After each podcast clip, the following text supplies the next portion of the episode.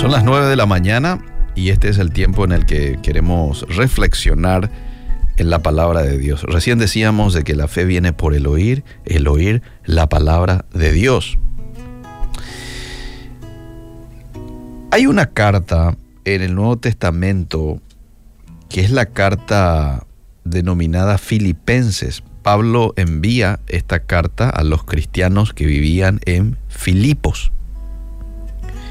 Y me encanta esta carta porque resalto la actitud del escritor, del apóstol Pablo, al escribir esta carta a los hermanos, teniendo en cuenta el contexto de Pablo en ese entonces. Pablo estaba muy lejos de ellos, cumpliendo arresto domiciliario. Él podía recibir visitas, pero no podía viajar. A pesar de que estaba viviendo probablemente en una casa, es muy probable que estuviera encadenado a un soldado romano las 24 horas del día. Además, sabía que un juicio podía demorar años. Estas eran las condiciones de vida para el futuro previsible tal vez por el resto de su vida. Sin embargo, bajo estas circunstancias, Pablo pudo haber tenido la tentación de clamar al cielo por su libertad. Después de todo, Dios lo había llamado a predicar, lo había llamado a disipular a los creyentes, a alcanzar a los gentiles, pero estaba atrapado en Roma. No estaba pudiendo hacer lo que Dios le llamó a hacer. No estaba pudiendo plantar nuevas iglesias, tampoco estaba pudiendo visitar a aquellos a los que dirigía sus cartas. Ellos estaban lejos de Pablo. Aparte de ser injusto, su arresto le impedía desempeñar su importante trabajo. Entonces, si alguien tenía derecho a quejarse, no hay duda de que era Pablo. Ojo que no era el único sufrimiento de Pablo el que estaba pasando en ese momento. No, este hombre ya había sufrido persecuciones en el pasado. Este hombre ya había experimentado naufragios, palizas por el Evangelio. Pero nunca se quejó. Su carta a la iglesia en Filipos está llena de gozo. Yo te invito a que leas Filipenses. Eh, es una carta muy cortita, cuatro capítulos. Cuatro capítulos, te va a llevar creo que 15 minutos leer todo, toda la carta de Filipenses. Y está llena de gozo, llena de gozo. Regocijado en el Señor siempre, dice en el capítulo 4. Eh, después tenés otro pasaje en donde dice, para mí el vivir es Cristo, el morir es ganancia. Está el clásico pasaje de Filipenses 4:13. Filipenses 4:13, todo lo puedo en Cristo que me fortalece.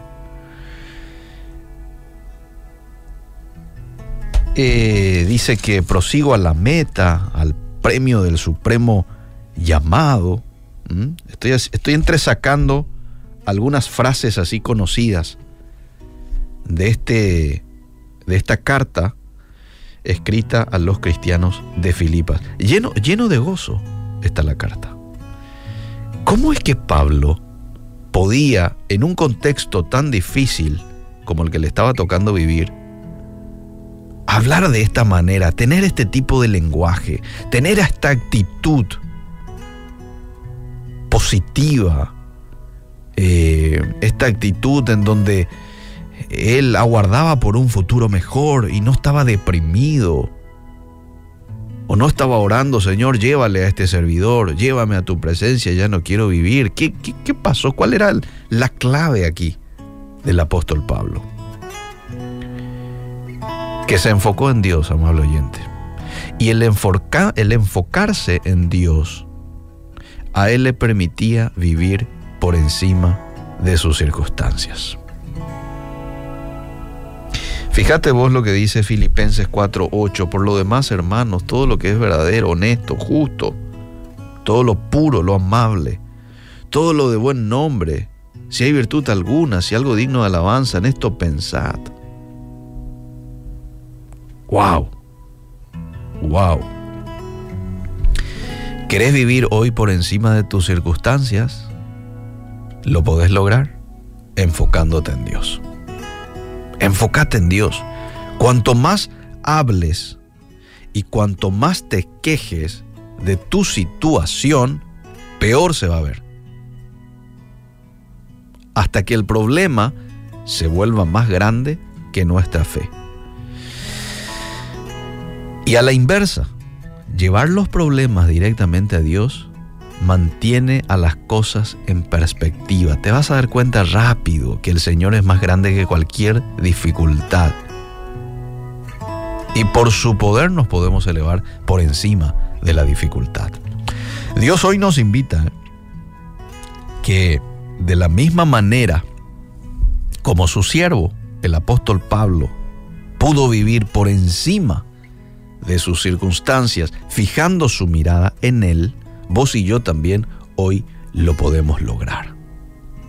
Las pruebas de esta vida se hacen pequeñas en comparación con nuestro misericordioso y poderoso Señor, quien ejerce su poder en defensa de sus hijos. Mira lo que dice, te quiero leer algunos versículos de Filipenses, nos da el tiempo, ¿verdad?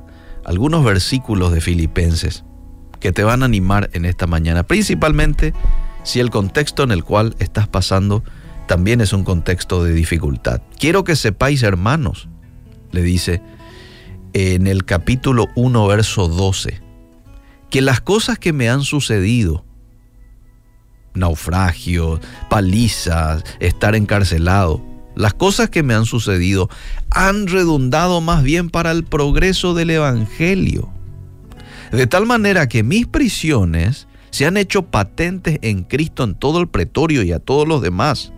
Y la mayoría de los hermanos, cobrando ánimo en el Señor con mis prisiones, se atreven mucho más a hablar la palabra sin temor. Algunos a la verdad predican a Cristo por envidia y contienda, pero otros de buena voluntad. Los unos anuncian a Cristo por contención, no sinceramente pensando, añadir aflicción a mis prisiones.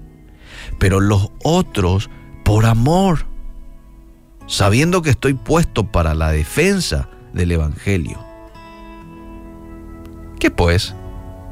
Que no obstante, de todas maneras, o por pretexto o por verdad, Cristo es anunciado, y en esto me gozo y me gozaré aún. ¡Wow! Filipenses capítulo 1 leí los versículos del 12 al 18. Que Dios nos ayude a que tal como este servidor, el apóstol Pablo, también nosotros hoy y siempre podamos vivir por encima de nuestras circunstancias. ¿eh? ¿Y cómo vamos a lograr esto? Enfocándonos en el Todopoderoso que tenemos enfrente como compañero, como amigo. Gracias Señor. Si le crees a Dios la montaña se moverá si le crees a Dios. Un milagro recibirás si le crees a Dios. Esta es tu oportunidad de alcanzar lo imposible, con fe lo lograrás. Si le crees a Dios, todas las puertas se abrirán, tu problema se resolverá, la victoria obtendrás. Si le crees a Dios, hasta hoy llegó tu enfermedad, de seguro te bendecirá si le crees a Dios. Todo esto recibirás si le crees a Dios. Todo esto recibirás si le crees a Dios.